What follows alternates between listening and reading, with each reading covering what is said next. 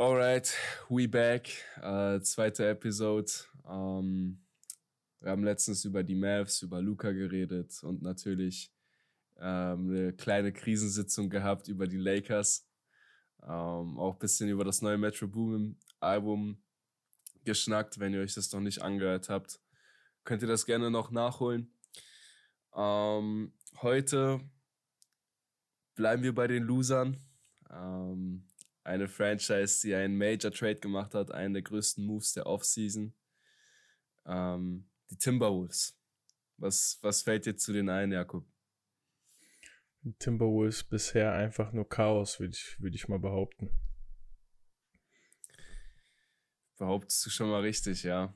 Also, ich sag mal so, 46 Spiele, die Season davor gewonnen, haben, äh, haben es wie eine, wie eine Championship gefeiert. ich erinnere an Pat Beth. ähm, war man dann siebter, Playoffs gegen Memphis, hat man natürlich auf die Schnauze bekommen. Aber ja, ähm, Gobert dann tatsächlich aus Utah geholt mit einem, wie gesagt, Major Trade, also Jared Vanderbilt, Malik Beasley, ähm, vier Erstrunden-Picks noch für Rudy Gobert. Und genau, jetzt steht man da mit einem Rekord und man ist nicht in den Playoffs. Es ist erst ein Viertel der Saison gespielt, aber ich glaube, keiner von uns hat erwartet, dass die, ich glaube, die sind jetzt 13, 14 jetzt über die Nacht, weil 13, die gegen, 14. Weil die, gegen yes. die, die äh, Blazers verloren haben. Ähm, und okay, Cat war die letzten paar Spiele out, aber trotzdem, ich sehe einfach null Konstanz. Kann man halt auch, nie, kann man auch nicht erwarten, finde ich, nach, weil das ist schon Major, das war ja der Major Deal, so der Offseason, der, von dem, mit dem alles begonnen hat. So der erste große Move, der das Ganze so ins Rollen gebracht hat. Und ich glaube, ja, neben Donovan Mitchell würde ich sagen, eigentlich die größte Veränderung so von, von einem Roster wo du halt einfach deine ganze, also was heißt ganze Rotation, du tradest schon drei, drei gute Pieces mit vier First-Roundern für Rudy und veränderst eigentlich schon deine ganze Lineup mit, mit einem mit einem Defensive Player of the Year. Aber bisher sieht es echt nicht gut aus so. Bisher sieht es echt nicht gut aus, finde ich. Jedes Spiel, finde ich, die Taktik ist ein bisschen anders. So die, die, die Punkte sind ein bisschen anders aufgeteilt. Ich sehe da einfach nicht so wirklich den Flow. Und ähm, natürlich ist noch früh, aber jetzt, wenn man sich schon mal, wenn man Richtung Trade Deadline schaut, was würdest du sagen? Muss man schon aktiv werden oder reichen ein paar kleine Tweaks? Ist Chris Finch äh, ja gut genug, um sowas, um das zu fixen? Liegt es am Roster oder liegt es einfach nur daran, dass es alles nur sehr kurzfristig ist? Weil, wie gesagt, wir haben noch drei Viertel der Saison zu spielen. Und ähm, ja, vielleicht brauchen die einfach nur noch Zeit. Ich würde dem Ganzen safe noch ein bisschen Zeit geben. Ähm, ich meine, man hat das schon oft genug gesehen, dass ein Major Trade passiert ähm, und, und halt Teams etwas länger brauchen, um sich zu adjusten. Aber ja, also die Hierarchie stimmt nicht, wie du sagst. Also Dilo gibt ja an einem Abend 25, wie, letzt, wie letzten Abend hat er, glaube ich, auch so 24 gedroppt ungefähr gegen Portland. Und am anderen Abend gibt er die halt 5. Wir haben schon mal über die Timberwolves gesprochen, als wir noch nicht den Pod aufgenommen haben. Ähm, Dilo ist natürlich Initiator in der Defense, gibt, gibt die Plays bekannt, gibt jedem so Orientierung, okay, was geht ab in der Defense ist jetzt mittlerweile ein Wett. Ich weiß noch, als der den Ice in My Veins Jubel oder die Celebration in die League gebracht hat und einfach nur young war bei den Nets und davor bei den Lakers. Jetzt ist er bei den Timberwolves. Ähm, aber ja, du hast dann noch Ant, der, glaube ich, 23 averaged, der meiner Meinung nach noch von den allen eigentlich so die Konstante ist. Natürlich hätte man sich einen größeren Jump erwarten hätten können von von ihm, aber ich habe auch eigentlich gesagt, er wird chillig ein All-Star werden. Ähm, aber wenn halt um dich drum herum so viel passiert im Team, dann ist es, glaube ich, normal für einen Spieler, der ist er jetzt in seinem dritten Jahr? Hm, ja, ich glaube, ich meine. Es kommt, es kommt jedes Spiel so viele neue Spieler, man, man vercheckt es einfach bei so vielen. man, auf jeden Fall. Ähm, aber es ist halt auch nicht einfach für ihn. Er ist, er ist ein Biest, aber wie gesagt, ähm, dann fällt halt Cat, Cat hat schon immer ein bisschen Verletzungsprobleme gehabt. Aber natürlich, das große Thema ist natürlich das Zusammenspiel zwischen Cat und Gobert, was mir halt gar nicht gefällt. Also Cat war noch nie als Defensivspezialist bekannt. Und deswegen hat man gedacht, okay, wir holen Gobert, ist ein Defensive Player of the Year. Man hat vielleicht auch an Beispiele gedacht wie äh, Jared Allen und Evan Mobley. Davor haben, hatten sie noch einen Markanen bei, bei den Cavs, die einfach mit drei Forwards manchmal teilweise gespielt haben. Und dann man dachte sich jetzt, okay, wir gehen jetzt ein bisschen gegen, gegen The Grain, spielen mit zwei Twin Towern in der Lineup. Ähm, aber es klappt einfach nicht. Man gibt zu viele, man gibt dafür noch, also Gobert holt viele Rebounds, aber man gibt immer noch zu viele, vor allem zu viele Defensiv-Rebounds weg, meiner Meinung nach. Ähm, und es klappt einfach nicht. Also die Defense ist da, darauf zentriert, dass Gobert alles am Rim abfängt, aber es sieht einfach nicht, es, die D ist einfach nicht gut, was das angeht. Ne, ich finde auch absolut Stand jetzt funkt das noch überhaupt nicht. Also vielleicht ist da mehr, mehr Kompetenz dazu gekommen, aber die Executen ist einfach Stand jetzt überhaupt nicht. Alleine wenn man mhm. schaut, wie oft die im Foul Trouble sind, beide halt Cat und Gobert, wo du yes. dir eigentlich denkst, Junge, wenn du zwei, weil Cat kann natürlich kein Defensive Spezialist, aber der hat trotzdem mal Spiele, wo der, wenn es hart auf hart kommt, auch am Rim eine Macht ist, wo der auch ein paar Blocks äh, besammelt im Game. Und dann hast du eigentlich mit Rudy und, und Cat mit McDaniels noch auf der 3, der mega lang ist, mega versatile, der so dein, dein Main Defender ist dann, der, der den besten Spieler on Ball guardet.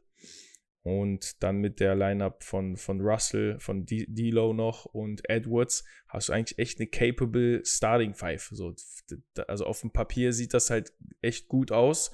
Und deswegen haben die, haben die, waren die natürlich auch überzeugt, okay, wir machen den Move. Weil die waren schon, schon gut mit Pat Bev, aber jetzt hast du Pat Bev noch ausgetauscht gegen einen Rudy Gobert, hast die Rim-Präsenz und auf dem Papier sieht es gut aus. Du bist jetzt auch eigentlich flexibel, was das angeht, weil du kannst, wenn Rudy auf der Bench ist, spielst du Cat auf der 5.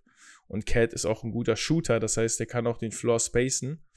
Und äh, vielleicht, dann macht es auch nicht so viel aus, dass Rudy das Ganze nicht spaced.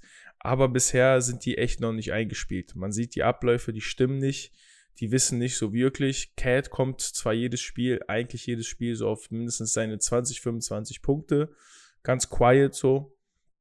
Aber ich finde, es hat schon ein bisschen äh, Anthony Edwards und, und Cat haben jetzt nicht profitiert davon, was Scoring angeht. Und es ist natürlich schwierig, klar, desto mehr Stars, desto weniger Ball für jeden. Aber diese klare Hierarchie, die müssen die auf jeden Fall noch ausarbeiten, weil bisher ist das echt einfach nur Chaos. Äh, jedes Spiel ist, ist unterschiedlich. Ich, ich gucke, Rudy hat mal 8 Punkte, mal 22. Ähm, wo, genauso mit Dilo, wo ich immer das Gefühl hatte, okay, der scoret einfach, wenn er muss. Ähm, wenn es sein muss, so gegen die guten Teams, wenn die mehr Scoring brauchen, bringt er das Scoring, sonst fokussiert er sich halt eher auf die D. Ist sehr vocal, was so seine neue Rolle ist bei den T-Wolves. Äh, nicht erst seit dem Jahr. Aber ich finde, da ist auf jeden Fall noch viel zu tun und vor allem auch einfach die Rotation. Also auch, dass die Bench einfach besser ist. Weil ich finde, von der Bench kommt da aktuell echt wenig. Die haben McLaughlin, die haben Jalen Nowell, äh, Nas Reed, sind auch zwar auch Spieler, die schon länger dabei sind, aber da fehlt so der wirkliche Punch von der Bench. Und äh, ich, ich glaube, Austin Rivers ist jetzt auch noch in der Rotation. Der war jetzt auch mittlerweile überall, so gefühlt. Ähm, ich finde, das, das passt noch nicht so ganz. Und ja, gute Frage. Also an der Starting Five werden die wahrscheinlich nichts tun weil auf das Gerüst sieht eigentlich richtig gut aus, aber da müssen einfach ein paar Tweaks passieren, wie die es einfach hinbekommen, dass die ihr Offensive Potential noch mehr aus, äh, ausnutzen können. Obwohl ich eher sagen würde, wie du auch schon gesagt hast, die Defense komischerweise ist viel mehr das Problem. Obwohl du dir den Defensive Player of the Year geholt hast, wenn man sich anguckt, die Spiele und die Scoring Averages, die scoren eigentlich schon sehr viel und die Games gehen hoch aus aber die, die schaffen es dann einfach nicht, äh, defensiv äh, den Gegner in die Situation zu bringen, dass, dass die einfach, ja, dass die einfach vorne sind. Deswegen bisher könnten natürlich schon viele das Ganze abschreiben und sagen, okay, das Projekt ist gefailed, aber ich finde, man sollte denen auf jeden Fall noch Zeit geben. Also da ist auf jeden Fall zu viel, zu viel, zu viele gute Spieler, zu viel äh, Potenzial ist da, dass man das jetzt schon abschreibt, aber ist auf jeden Fall echt bedenklich, ne? Und spielt halt auch vielen, äh, den, vor allem den Medien spielt es natürlich in die Karten, wenn du halt heutzutage Smallball spielen solltest und jeder ein Smallball-Lineup eigentlich mittlerweile hat hm, und dann kommt da halt ein, äh, kommen da zwei Twin Tower und es funktioniert nicht, dann ist halt immer einfach zu kritisieren und das halt noch ein bisschen schlechter darzustellen, als es ist. Oder findest du nicht? Ja, auf jeden Fall. Ähm, ein Punkt, auf den ich halt noch wollte, den du ansatzweise getoucht hast.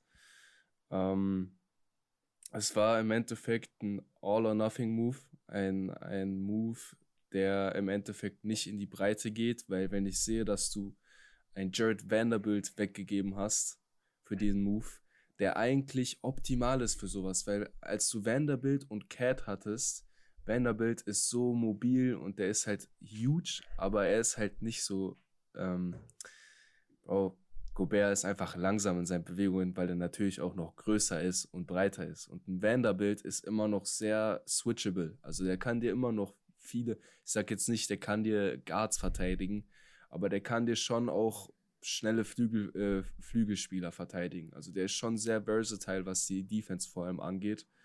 War für mich so ein richtiger Energy-Faktor bei denen. Und was natürlich diesen Itch von der Bench angeht, du hast Malik Beasley einfach weggegeben. Ja, auf jeden Fall. Malik Beasley, der, der, bei, der bei Utah halt komplett am Abgehen ist der zwischendurch Spieler hat, wo der macht, was er will, offensiv. Mit, mit, Pat, mit Pat Bev hast du mit 13 Millionen auf jeden Fall eine Bullet gedodged, meiner Meinung nach. Auf jeden Fall, man kann, kann den Lakers-Fan äh, auf jeden Fall erzählen. haben, haben wir auch ein bisschen drüber geredet in der letzten Episode, aber ein Team mit Ambitionen, die, die halt weit Richtung Playoffs gehen wollen, die zahlen nicht 13 Millionen für einen Pat Bev, deswegen was das angeht, okay. Und die einzig nennenswerte Edition, die dann halt dazugekommen ist, du hast schon gesagt, äh, McDaniels, Novel und Reed, so dieser Block, den die halt schon gedraftet haben, der schon länger in der Rotation ist. Mhm. Ähm, einzige nennenswerte Rotation war halt Kyle Anderson. Ja, wollte ich gerade noch sagen, ja, der ist natürlich Big Time. Genau. Der kriegt auch sehr, sehr viele Minuten, äh, weil die halt small gehen. Yes. Genau. So, das ist, das ist halt so von der Bench, ja, das Einzige, was halt auffällt. Warte, hier ist gerade ähm, Krankenwagen am Start. Ja, ich höre es gerade. Ungefähr das äh, achte Mal heute. Wow. Also halten wir fest, ähm, Hierarchie im Team, ähm, vor allem die Defense und Power von der Bench. Ich glaube, das sind die drei Major Issues, um die sich gekümmert werden muss. Und deswegen ähm, Trade Deadline wird da auf jeden Fall was passieren müssen. Ich weiß nicht, wie sie es anstellen, weil zum Traden ist eigentlich wenig Material da. Müsstest du vielleicht einen Nas Reed, müsstest du einen jungen Spieler oder so, müsstest du abgeben, was sie, glaube ich, nicht machen wollen. Ähm, es ist auf jeden Fall eine Situation, die, die nicht einfach ist, weil die haben eine starke, an sich eine starke Starting Five. Ähm, aber es passt einfach nicht. Deswegen, es, es muss was passieren, damit die Bench verbessert werden soll. Ich glaube, da, da werden die gucken, dass sie was machen. Also ich würde auf jeden Fall ähm, Bryn Forbes nehmen, so für Pat Beth, also den können die gerne zurückhaben, so ist es nicht. Ja, ich, ja, ich, ich habe mir schon gedacht, dass, dass sowas von dir kommt. Für, für jeden Shooter können wir gebrauchen in LA, aber ja, es war halt klar, du, du machst den Move, also wenn du den Move machst, dann gibst du halt die Breite ab, ähm, du cuttest die Breite down, aber hast dafür halt eine, nochmal einen Superstar. Und das ist dann immer das Risiko, dass es am Anfang erstmal nicht funkt. Aber ich glaube, da kann man auf jeden Fall mit ein paar kleinen Tweaks, ich weiß nicht, wie, wie gut Minnesota in sowas ist. Also es ist wahrscheinlich auch so eine Do-or-Die-Sache jetzt, wenn du zwei, zwei, äh, zwei, drei Trades machst. ähm, dass, dass das halt dann einfach ein bisschen besser funkt. Ähm, aber wahrscheinlich müß, müssen die einfach auch in der Rotation, also in den Minutes, einfach schauen, dass die, dass die einfach die richtigen Rotations haben. Und was du halt immer bei so einem Team beachten musst, wenn du dann halt so verschiedene Spielertypen hast und einfach auch zwei Twin Tower, äh, einer, der dir den Floor spacen kann, einer, der das überhaupt nicht kann, dann musst du halt, bist du auch halt auch sehr abhängig vom Gegner. Du musst dich ein bisschen an den Gegner anpassen, finde ich, in der heutigen NBA, mhm. weil die Lineups sind so flexibel. Jeder hat eigentlich eine, eine, eine Option für Small Ball, jeder hat eine Option für mit einem, mit einem großen, mit einem normalen Center, mit einem klassischen Center. Und dann ist es extrem schwer, dass es sofort nach 20 äh, Spielen direkt passt, dass du einfach viel vielseitig bist. So, könnte man sich jetzt natürlich Plus-Minus-Werte anschauen. So deep wollen wir gar nicht reingehen. Ähm, aber ich glaube, aber ich glaube, im Endeffekt ist das so die Source ähm, von dem ganzen Problem, weil du musst einfach eingespielt sein und vor allem am Anfang ist es sehr schwierig, dass du direkt in mehreren Lineups, dass das alles funktioniert. Vor allem, wenn dann von der Bench, wie du schon richtig äh, gesagt hast, da der richtige Pep fehlt und einfach Malik Beasley weg ist, der, der einfach heiß läuft. Ähm, aber ich glaube, das kann man fixen. Also, das ist eigentlich ein Luxusproblem. Du bist jetzt bei 13, 14, was eigentlich vollkommen okay ist, finde ich. Die sind letztes Jahr äh, auch vom siebten Platz nur in die Playoffs gekommen. Von daher, selbst wenn die sich erst gegen Mitte der Saison stabilisieren und dann erst einen positiven Rekord holen, dann kommen die trotzdem von, von Platz 5 bis 7 kommen die für mich wahrscheinlich in die Playoffs willst du wahrscheinlich eigentlich nicht haben, wenn du dir einen Defensive Player of the Year ins Boot holst, dann zählst du eher auf Platz 2 bis 4, würde ich mal behaupten, mit so einer Starting Lineup. Aber nimmt man halt trotzdem in Kauf. Und ich denke, da ist auf jeden Fall trotzdem genug Potenzial, um das, um das Problem zu lösen. Und ey, wenn, also ich hätte, ich hätte gern so ein Problem äh, aus der Sicht eines äh, Lakers-Fans als, ähm, als das, was, was momentan bei uns abgeht. Aber äh, dafür haben die auch Matt Ryan jetzt gesigned. Das heißt, vielleicht sind wir gar nicht so schlecht yes. dran, wenn der, wenn der denen weiterhelfen kann. Ähm, aber nichts gegen Matt Ryan. Ich meine, ähm, euch, euch hat er ja ein Spiel gewonnen. Also. Ja, ey, von daher, der hat uns, glaube ich, den ersten Win in der Season hat er uns, glaube ich, geholt, ne? Mit, mit seinem Buzzerbeater, wenn ich mich richtig erinnere. Yes, das kann, kann, das kann gut der erste Win gewesen sein, tatsächlich, ja. Deswegen Props, Props an Matt Ryan. Shooten kann er auf jeden Fall. Kommen wir zum spannenden Part der Episode. Kommen wir zum spannenden Part. Äh, ich würde sagen, wir waren jetzt bei einem Team, die auf jeden Fall noch was machen müssen, aber was, wenn es um Spieler geht, denen ein Wechsel einfach gut tun würde. Ähm, in ein paar Tagen, ich glaube sogar in zwei Tagen, 15, äh, 15.12., können die Spieler auch getradet werden, die kürzlich gesigned haben. Also die im Sommer einen neuen Contract gesigned haben, aber natürlich auch alle anderen Spieler. Und dann wird es in den nächsten Wochen, Monaten Richtung Trade Deadline gehen. Und da wird sich natürlich, wie wir in der Lakers-Episode auch gesagt haben, nicht nur für die Lakers, aber für einige Teams entscheiden, wo geht jetzt unsere Saison hin. Also Richtung Championship oder eher Richtung Tank Mode. Was kann man sich erhoffen? Und somit wird es natürlich auch viele Spieler geben, die sich einen Trade erhoffen und wo sich Franchises denken, okay, es ist jetzt wert, diesen Spieler zu traden. Als Suns-Fan würde ich die Situation aktuell touchen zu Beginn. Jay Crowder, Bro. Er sitzt einfach zu Hause, guckt sich diese Games an und weiß ganz genau, ich komme eh noch zu einem Contender. Jay Crowder, absoluter Boss-Move, einfach. absoluter Boss-Move. Nicht mal, also einfach, man kann schon sagen, abgehoben, aber ey, wenn man, wenn man, wenn man sich zerstritten hat, wenn du weißt, wenn du deine Value kennst, einfach in der League und weißt, Junge, Free and D-mäßig kann mir keiner was vormachen, dann weißt du, ey, ich halte mich fit, spiel mit meinen Jungs in den Local Gyms, mache ein paar Runs und dann bei der Trade Deadline habe ich von fünf, fünf Contendern einen Vertrag liegen und suche mir einfach aus, wo das Wetter am geilsten ist. Ey, ich meine, bei den Grizzlies gab es ja auch so eine Situation, als der, äh, bevor der Hype der Grizzlies so losging, war der ja auch bei einem jungen Team mit Iggy, mit Iggy genau, mit, mit beiden von denen. haben einfach auch beide sich, sich traden lassen.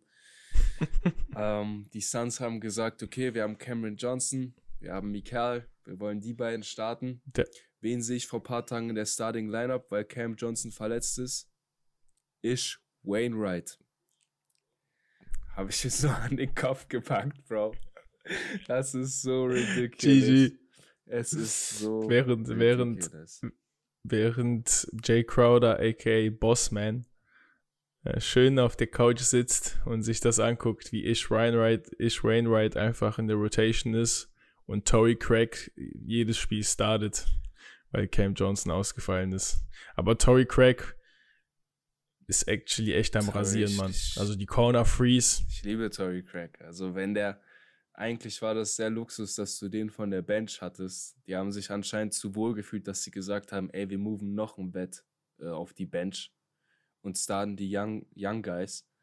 Deswegen kann ich Crowder komplett verstehen. Er wird auf jeden Fall in eine gute Situation gelangen, weil er einen sehr dankbaren Contract hat für seine Rolle. Er ist noch nicht zu alt, aber was er halt contributed, er hat, glaube ich, 8 bis 11 Millionen pro Jahr und für so einen Spieler, es gab, haben wir auch schon drüber geredet, gab genug Spieler, die overpaid wurden, die da 16, 17 Millionen bekommen haben. Und es gibt einen Spieler bei den Rockets, der schon seit der Harden-Ära festsitzt in dieser Stadt, sich von Jahr zu Jahr einen Trade erhofft und ganze Zeit am Rumheulen ist, öffentlich am, Rum, am Rumheulen ist, dass es in Houston immer dasselbe ist seit Jahren. Eric Gordon hat auch nicht einen Loan Contract, eine low Salary, verdient, glaube ich, seine 20 Millionen, ist 34 mittlerweile. Ob das der richtige Move ist, bin ich mir auch nicht wirklich sicher. Es wäre dann, glaube ich, ein Drei-Team-Trade. Ähm, ne, ich, ich bin, bin ich mir ehrlich nicht sicher. Ja, dann drei Team-Trade mit den Lakers hoffentlich, weil ich würde beide von denen nehmen. Crowder und Gordon. Also ja, ist mir klar. ganz egal, weil. ja, klar. Ey, Crowder, Crowder, Crowder, wir sind ja nicht, wir sind hier nicht bei Wünsch dir was, aber Crowder Crowder würde ich, wird jeder nehmen in der League. Auf also solche jeden. Spieler gibt es einfach nicht genug. Gibt es einfach nicht genug. Einfach tough, einfach gute D und kann die heiß laufen von der 3. Einfach sehr stark. Auf jeden alles, also all you need next to your Superstar so. Ähm, aber Eric Gordon actually mit der Salary ist für mich ein Kandidat, auf den die Lakers gucken sollten, weil Lakers, er bringt ja. das Shooting, er ist ein, er ist ein Wett, er hat oft genug in den Playoffs gespielt, neben Superstars. Er weiß, worauf es ankommt. Und der wartet nur noch mal auf eine Challenge.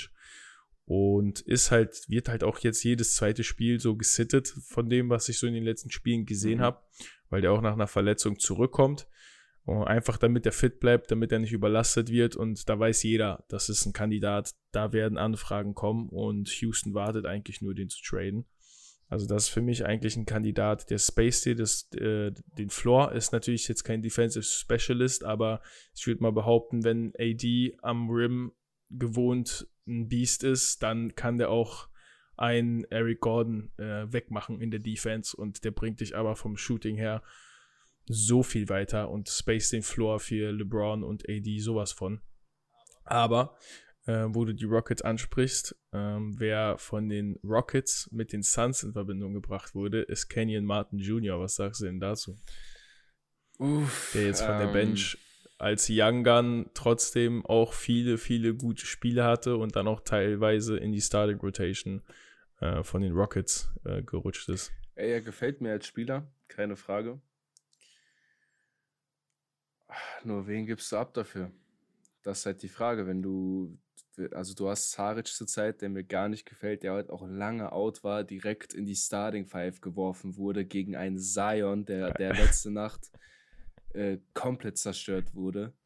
G generell, wer kann Zion verteidigen, aber dann tu, nicht, dann tu bitte nicht Dario Saric auf ihn. Dann tu bitte einen Mikal oder so auf ihn, wenn Brandon Ingram sowieso nicht spielt.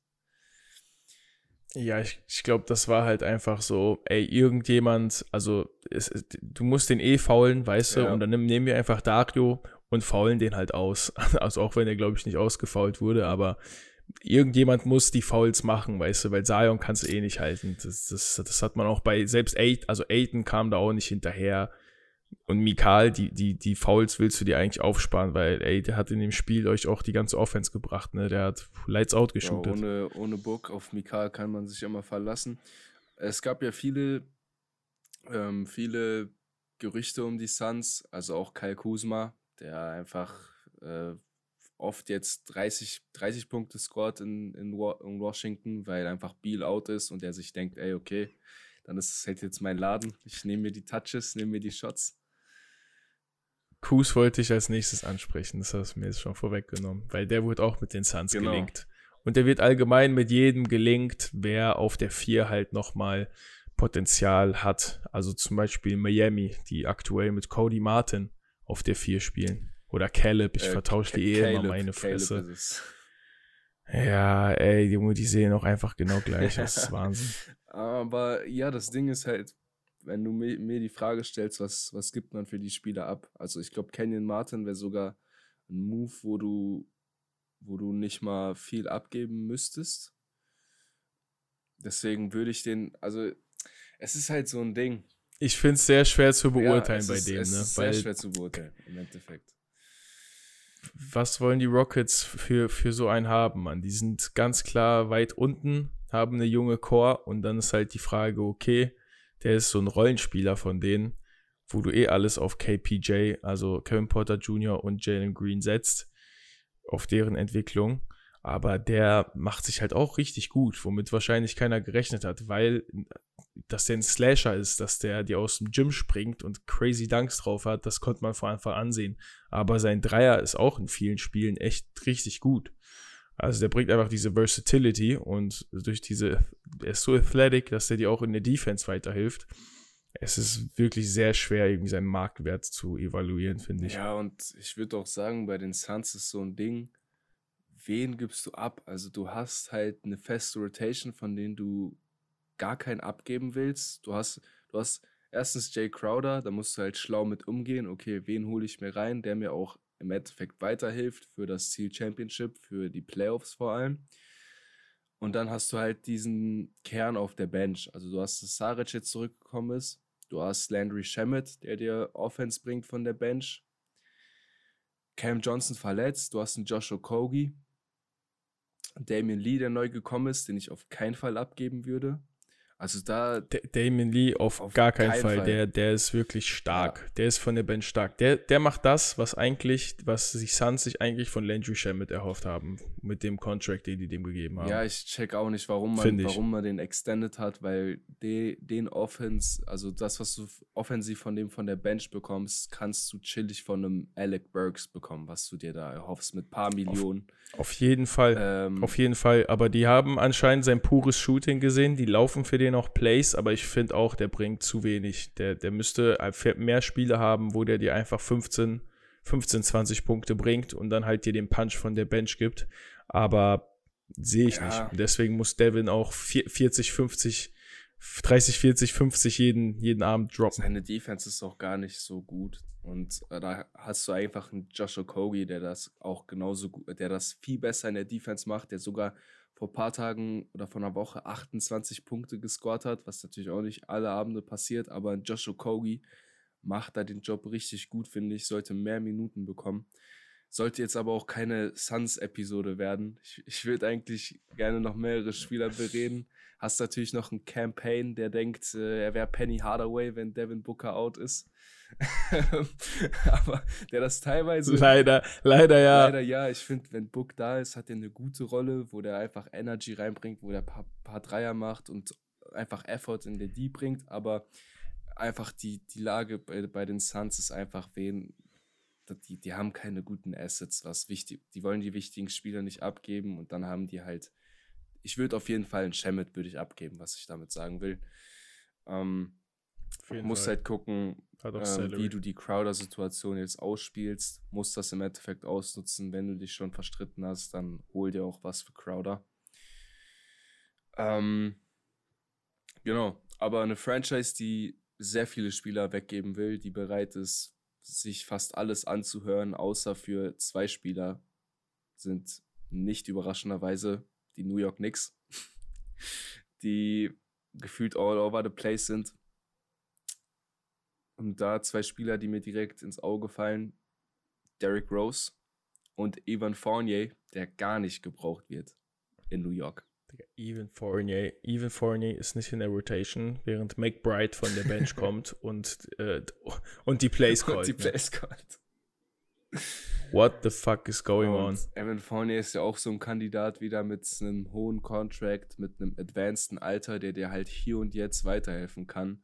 Und wenn ich D-Rose und Fournier an die denke, denke ich schon an, also vor allem bei D-Rose, denke ich schon ein bisschen an Dallas, weil Kemba ist einfach nicht fit. Er hat lange nicht gespielt, mhm. wurde jetzt in die G geschickt.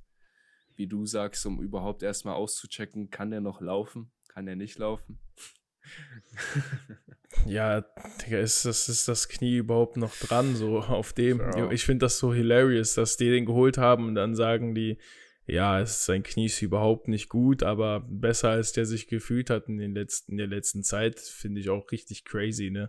Also so ein auf, wie, da gibt es nicht genug Talent so draußen in der G-League oder so, keine Ahnung, Mann. Ja, man, Digga, Fand ich ein bisschen disrespectful. Mein Herz blutet einfach, wenn ich Kemba sehe. Aber, aber ja, auf jeden Fall. Und es gibt noch Cam Reddish, für den es sehr viele Angebote anscheinend gibt. Milwaukee und Lakers sind in dem Mix ist auch ein sehr interessanter Spieler, finde ich.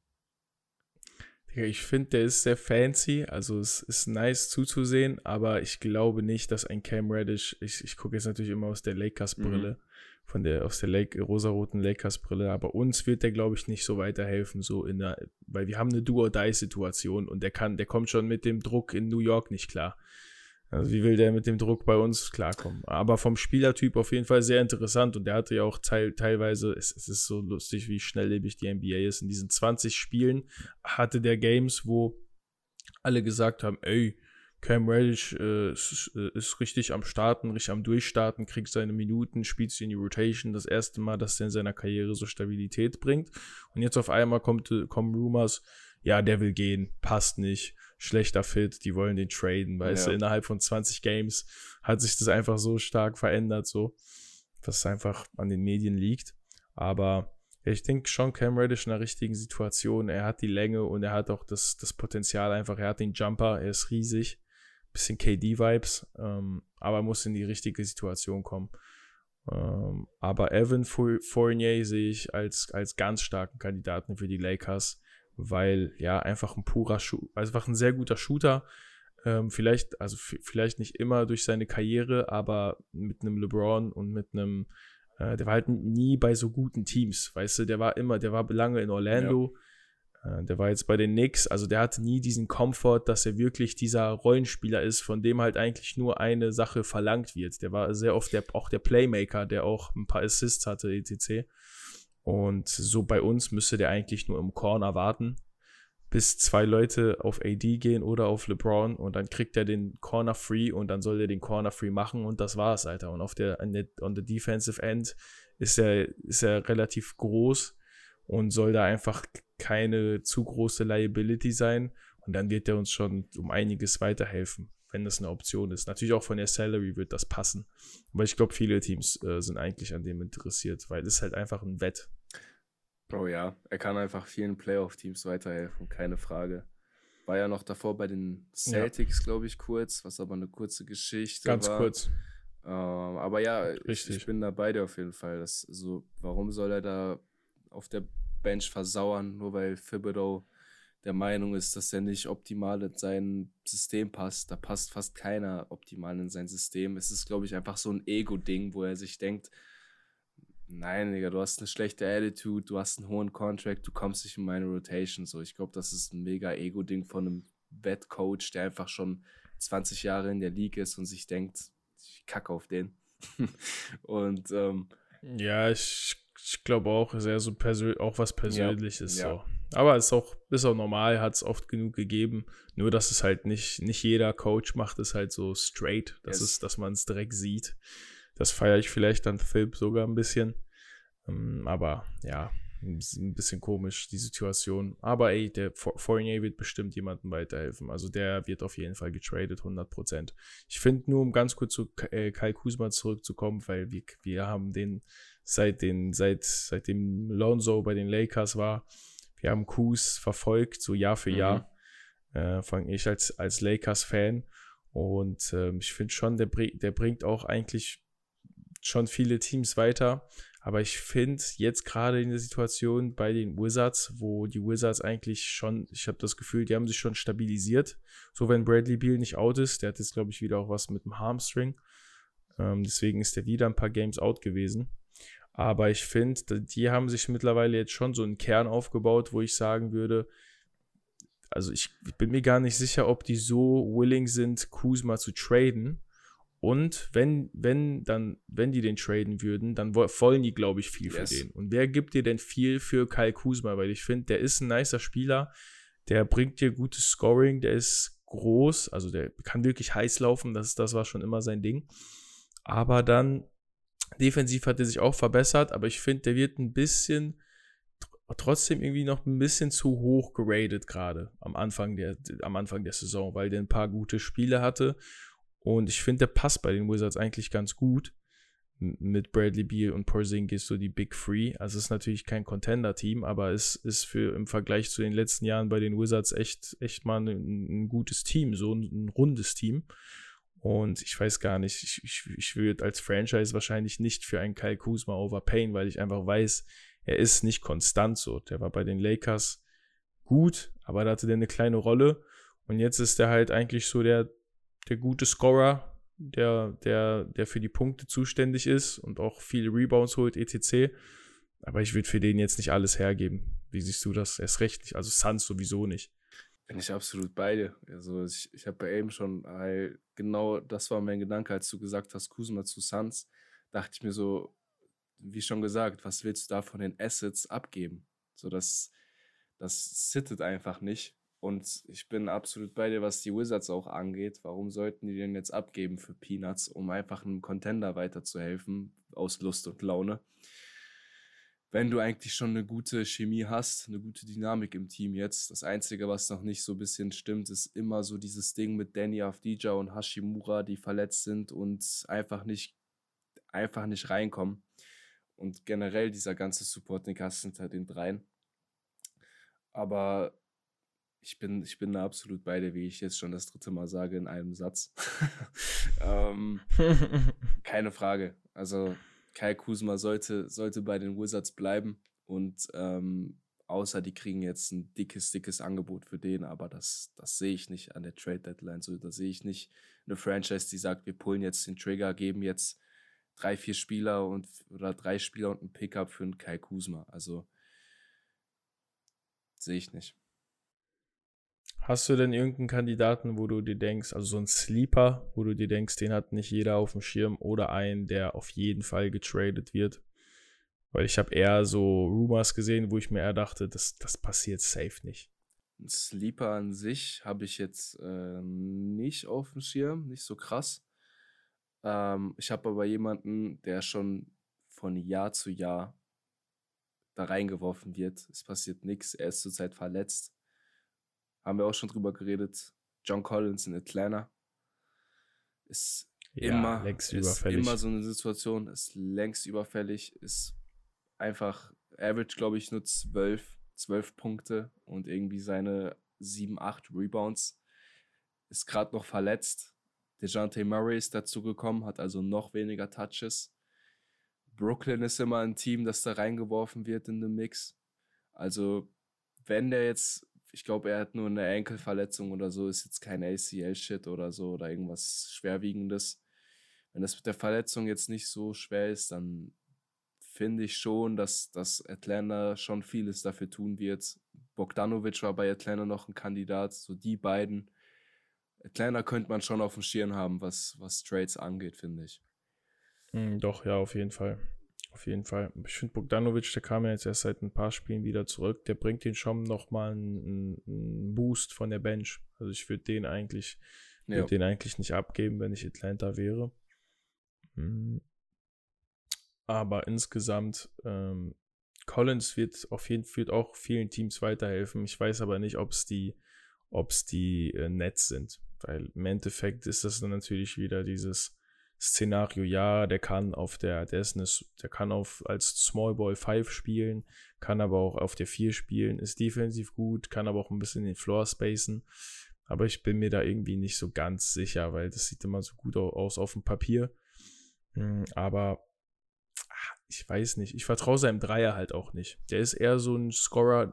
Around Same. the Rim ist der wirklich gut. Der ist eher so dieser Spieler, mit dem kannst du viel Pick and Roll spielen, weil der auch ziemlich mobil ist und einfach auch sehr tough. Der holt dir die Rebounds, der, der, der haut sich rein in der D.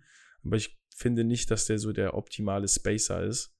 Ähm, was aber bei den, die Nets haben ja eigentlich schon Überfluss an, an Spielern, die das Floor spacen mit Seth Curry, mit Harris. Ähm, die wollen ja, die wollen ja Harris ja auch traden jetzt. Ähm, wahrscheinlich. Der ist eigentlich so in jedem mhm. Trade-Package dabei, was man so sieht. Hm, aber ich, ich, ich bei das irgendwie nicht, dass, dass Collins den unbedingt weiterhelfen würde. Schwierig. Aber ja, ich glaube, mittlerweile muss der wirklich getradet werden, weil, wie du schon sagst, seine Rolle ist kleiner geworden. Und es passt einfach, glaube ich, von der Chemie auch nicht her. Und der hat auch einfach viel mehr Potenzial. Also ich finde, der wird bei so einem bisschen schlechteren Team was, äh, was eher so, ja, Platz 4 bis, bis, äh, bis 6 so ist in den, in den Playoffs, äh, in, in der Division, wird der bestimmt weiterhelfen. Ein Team, was mir da eingefallen ist, so auf ganz random eigentlich, war, aber kann man jetzt auch nicht wirklich sagen. Ähm, du meinst ja letztens, die Heat bräuchten schon noch so ein Forward, so ein Vierer wo Collins schon reinpassen könnte, aber da ist halt das Spacing das Problem und ein Fit zwischen Bam und Collins stelle ich mir jetzt auch nicht so rosig vor. Bam und Collins und vor allem, wo du dann auch Jimmy schon hast, der auch kein Dreier-Shooter ist, ist das mm. Spacing wahrscheinlich schon ein bisschen yes. awkward.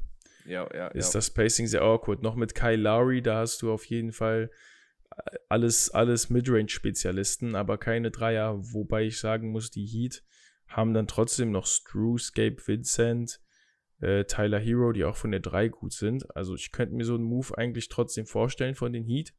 Ähm, aber ja, du hast schon recht. Also irgendwie ist das mit Bam und, und Collins dann wahrscheinlich ein bisschen awkward. Aber die brauchen schon ein bisschen Size auf der 4. Das merkt man, weil meistens ist Butler einfach die 4. Mhm. Ähm, weil wie gesagt, Martin, Hero, Lowry, äh, dann Butler und Adebayo, also die spielen schon sehr small es gab so ein Gerücht, ähm, dass die Grant Williams haben wollen von den Celtics, wo ich mir denke, Junge, bevor Grant, bevor die Celtics Grant Williams abgeben, Alter, Nie was muss Leben. passieren? Junge, bei den Celtics läuft es einfach richtig gut. Der Typ ist in and out of the of, of starting lineup, je nachdem, ob, ob Al Horford fit ist. Und das sind die, diese Rotation-Spieler, diese Rollenspieler ist, sind Gold wert. Der hat in die den Playoffs nix. hat er den hat er den mit, mit sieben Dreiern, hat er den Games gewonnen. Äh, Clutch Games, Game 7 hat er, glaube ich, doch einmal so extrem delivered. So einen Spieler gibst du nicht ab. Du hast dir diesen, diesen Spieler aufgebaut über Jahre und niemals, niemals gibst du so einen Spieler ab, Alter. Was müssten die, was müssten die abgeben, damit die Grant Williams bekommen? Also das fand ich, fand ich sehr, sehr wack, äh, dieses Gerücht. Aber ich finde schon, die müssen auf jeden Fall auf der 4 ähm, noch ein bisschen Size auf jeden Fall bringen. Aber gleichzeitig muss er auch shooten können. Deswegen ein bisschen, bisschen schwierig. Also das ist, das ist sehr tricky auf jeden Fall. Ähm, aber ich, ich finde schon Heat bei dem schlechten Start, die sind wirklich nicht konstant. Natürlich auch viele Verletzungen und viel Illness und jedes Spiel andere äh, Line-up muss man, muss man mit hinzurechnen. Sonst werden die auf jeden Fall, würden die besser stehen. Aber da muss trotzdem was passieren, weil, ja, keine Ahnung, Jovic musste starten in vielen Games, wo du bei den Heat eigentlich gewohnt bist, dass, dass die Rooks nicht starten in der ersten Saison. Aber einfach aus, aus Not musste der starten, hat seinen Job auch gut gemacht. Aber ja, ich finde, man muss da trotzdem was machen, weil die Heat wollen im Endeffekt um die Championship spielen. Und sogar freaking Udonis Haslem mit seinen 50 Jahren oder 40 Jahren ich habe, es gibt so ein Video, ich hoffe, du findest das und kannst das reinschneiden, wo Tyler Hero, ich glaube Tyler Hero, wirft ihm ein Alley-Oop, ich glaube gegen die Lakers oder so. Und der ich fällt glaub, so auf das den ist Boden. Von der Season. Und, und der fängt den Ball, aber fällt gleichzeitig auf den Boden ins Aus. Yes. Das ist so witzig, Alter. Einfach so für ein Ellie geworfen, aber der Dude ist schon 40, hallo, was der arme Junge. Der hat doch teilweise sogar gegen die Celtics äh, Tatum, äh, Tatum äh, verteidigt, man. Das ist, das ist hilarious. Also die Heat müssen da auf jeden Fall active werden. Aber die Heat, finde ich, wenn die einen Move machen, dann machen die den mit, mit, äh, mit Bedacht. Und ich glaube, da wird, da wird eine Überraschung, glaube ich, passieren. Da wird, glaube ich, ein richtig was Gutes kommen, wo die wo die das, äh, wo die die Starting Lineup ein bisschen tweaken. Also ich glaube, die, die Heat sind ein guter Kandidat für einen richtig niceen Low-Key Trade. Sind wieder bei Jay Crowder. Wer weiß, vielleicht ein Comeback nach Miami, aber das wäre Wer tough. weiß. Ähm, das wäre tough. Auf jeden Fall, wenn die einen Move machen, mit Überzeugung werden die das Ganze machen. Sonst ähm, hättest du noch einen Spieler, wo wir was touchen müssen oder würdest du sagen, dass wir da, dass es ein Rap ist für die Episode. Ich finde, for now äh, ist es ein Rap, weil es gibt noch genug Gerüchte, aber ich finde, es kamen noch nicht so wirklich die richtigen. Natürlich so äh, Bogdanovic von den Pistons, der auch einfach mit diesem, mit diesem jungen Team auch richtig rasiert und richtig gut matcht, ja. auch was richtig weird ist, aber, aber feiere ich auch. Es gibt halt die obvious Kandidaten. Ähm, aber ich finde, es ist sowieso so schwer vorherzusagen. Ich bin einfach jetzt gespannt, sobald die Deadline äh, beginnt, äh, wie schnell das Ganze ins Rollen kommt, weil es ist ja meistens so, dass wenn ein Move passiert, wenn ein relativ großer Move passiert, dass das Ganze dann anfängt und dann die ganzen Teams reagieren und dann alles relativ schnell geht innerhalb von ein paar Tagen. Hm, wird wahrscheinlich auch dauern, nicht direkt am Anfang sein. Aber ich würde sagen, ey, wir lassen uns einfach überraschen. Und sobald die ersten großen Trades kommen, sind wir auf jeden Fall mit dem Pod da und äh, hoffentlich werdet ihr wieder reinhören. Yes, Sir. Es werden noch genug Dominosteine fallen. Dann, dann wird schon alles in, ins Rollen kommen. Auf jeden Fall Shoutout an jeden, der sich, der sich die Episode gegeben hat. Ähm, bis zum nächsten Mal. Peace.